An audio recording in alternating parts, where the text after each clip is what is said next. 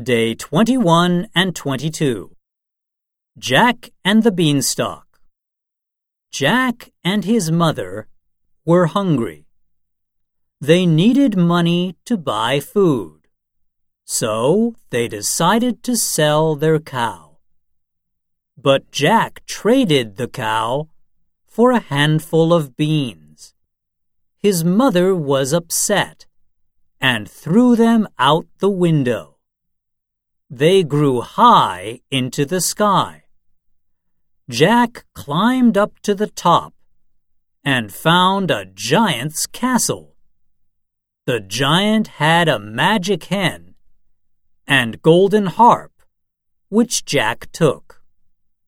He raced to the bottom of the beanstalk and cut it down with an axe. The giant fell from the beanstalk and was killed. The magic hen clucked and laid a golden egg. Jack's mother took the golden egg and said happily, Now we'll have something nice to eat.